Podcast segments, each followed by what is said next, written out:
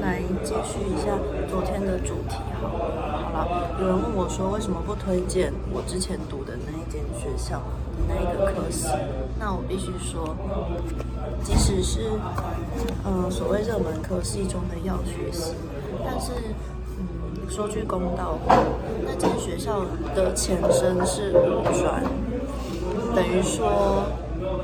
就是高中生在读的，那你既然都已经读过高中，为什么要再去从专一再读一次？毕竟也是读五年。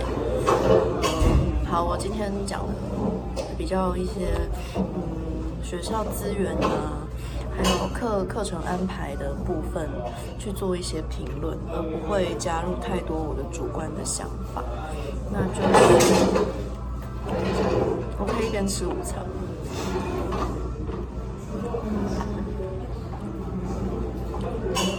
说我印象中的好，就是我在那间学校的时候，其实老师都会问学生，就是会跟类似闲聊或者是之类的，都会问学生说：“哎，家里是做什么的？”那这个问题本身没没有什么不妥，那就是可是下一句我可能说：“嗯，我们家没有哎、我们家就是都是就是都是我父母都是公务员这样。”然后他就会说：“哎。”你们家没有开药厂，啊，也没有开药局，那你来这边做什么？呃，我就是他，他是一个非常自然而然的反应，就是我会觉得，可是我会觉得，哎，为什么一定要家里有药局或是药厂才可以去读药药学系，对吧？那这是第一个，就是学校风气，就是会觉得，哎，呃，我们这边的学生应该都是小开啊，或是药二代、药三代，或是家里要有点。事业这样子，嗯，不是很喜欢，然后也觉得蛮不舒服的。嗯，第二点是学校资源，是讲硬体设备。记得我在上一节课叫做药师概论，然后上课的时候请了一位北医药学，然后创业的人一个很酷的药师，然后他来的时候就是跟我们演讲啊，讲一些关于创业的一些东西。然后他来的时候，呃，那是一个很精彩的 speech，但是他来的时候，学校没有麦克风，就是他没有麦克风，然后音响很烂之类的，然后就是等于说他要用他的原原原本的声音讲，他又是一个声音比较低沉的人，然后所以等于说他整节课讲的内容很好，但是我们只就顶多透过投影片看到，那也不知道就是那个接收的程度很差，就好不容易有一节值得听的课，结果。音响太烂，那我就是非常失望，因为他说，因为以那个讲师的反应，基本上在其他学校都不会有这这类的事情发生，所以算是蛮蛮失望，然后也觉得蛮更小更更小呃丢脸的，也不是丢脸，就是很可惜啦，ashame。然后嗯，还有什么？还有就是那间学校非常的偏僻。它不是像，就是很不是像那种在山上，但是它就是在屏东就已经是一个乡下，它又在乡下的乡下的乡下的乡下在乡下，然后附近都是田或者是渔温，对啊，我宿舍看出去就是一个渔温，很多个渔温这样子，然后还有一些白鹭鸶啊，巴拉巴拉巴拉，哎，还有很多很多鸽子。很多超多多到那种，而且他们就是已经俨然成为学校的一部分。他们会在学校交往、分手、交配、结婚、生子，这些我都看过。我觉得，而且鸽子其实很浪漫啊，他们会接吻啊、牵手啊、跳舞。对我看过鸽子跳舞，哎，对，就是但是鸽子真的太多了，走在路上都会被鸟大便滴到，所以你可能基本上走个路都要撑撑个伞保险。嗯，鸽子、渔温、白鹭鸶很偏僻。对啊，然后你在屏东没有机车的话，基本上只能当个乞丐，当个残废，当个 beggar，就是你都要出去出去买个东西都要叫别人载，不然你就乖乖等吃一辈子的学餐吧。就是，然后离市区也很远，要骑车大概十五到二十分。骑慢一点可能要骑个半小时，那离火车站又又有一段距离，是要骑二十分钟。离火车站很远，然后屏东没有高铁站，就是哦那间学校在屏东，屏东没有高铁站，所以你如果要快一点，应该说你到学校基本上就是一个大工程，你要先。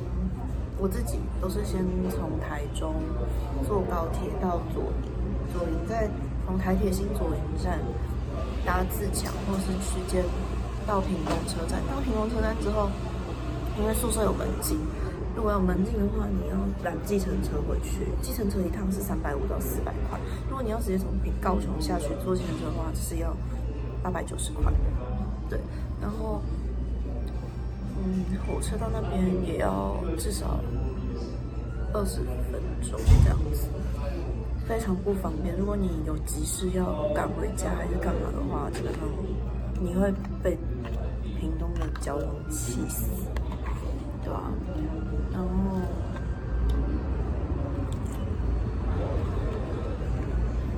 嗯。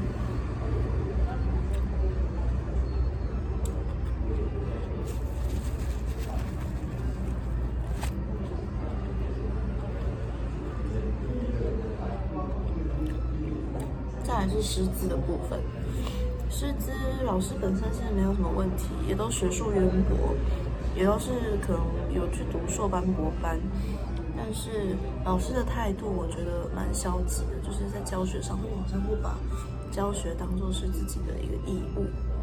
像上课的时候，常听到老师说：“哎，这个你们以后去补习班上课会教到。”为什么？所以你现在已经预设我们之后就是一定会去补习班了吗？对啊，他会说什么？哎，那个补习班老师会告诉你这样这样。好，那我是不是现在就直接去补习班？然后，那我每年交十几万的学费，是来这跟你说，在这里听你讲补习班的事情吗？对啊。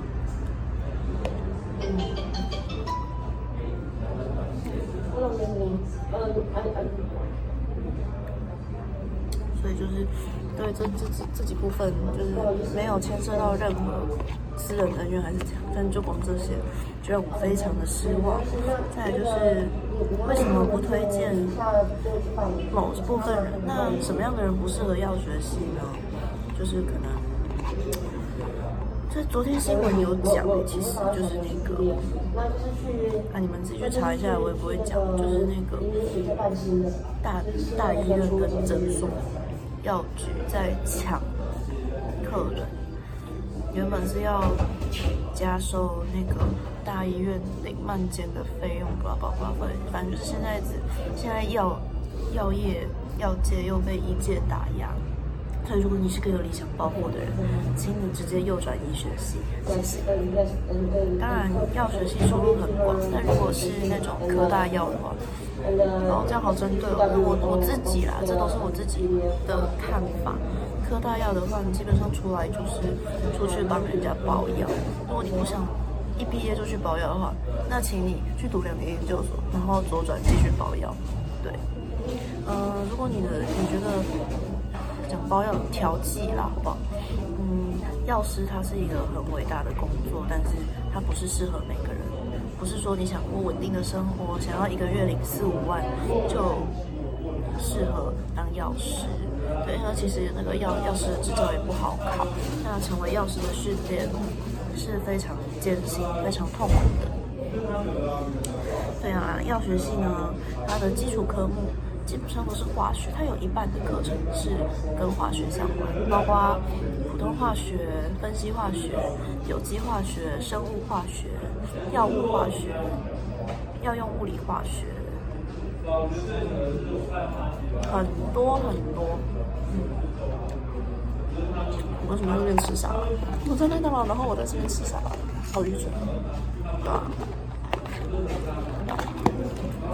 如果你真的很爱化学的话，其实我不知道哎，就是你读读药学系。呃，你可以不喜欢化学，但是不可以不喜欢做实验，因为它药学系呢，它也是一个非常强调实做的。我不知道科大都这样讲，本校强调实做、务实，然后之类的，对啊。为什么技职体系，就是我我觉得你身为一个高中生，你接受了三年，不是在歧视高职生，就是科大就是给高职生读的。如果你高中生都跑去科大的话，那分成科大还有一般大学有什么意义？而且我跟你说，科大跟一般大学的生活啊，还有那个环境氛围，同同才的那个环那个组成是有差的，所以嗯，应应该说高中在科大都会遇到蛮多不适，并不是说谁好或谁不好，就只是你这个一路十十二年国教上来的养成，对你而言，就是你就是应该会有比较适合你的环境，所以要要学就去普大要。身为高中生，你就乖乖去普大就好了。去科大真的都是狗不理教，好不好？他说推荐去科大药，就是家里有家业，然后可能你自己志向也蛮明确，就是要继承家里的药药厂或是药局这样子，你可以去科大混一张学历回来。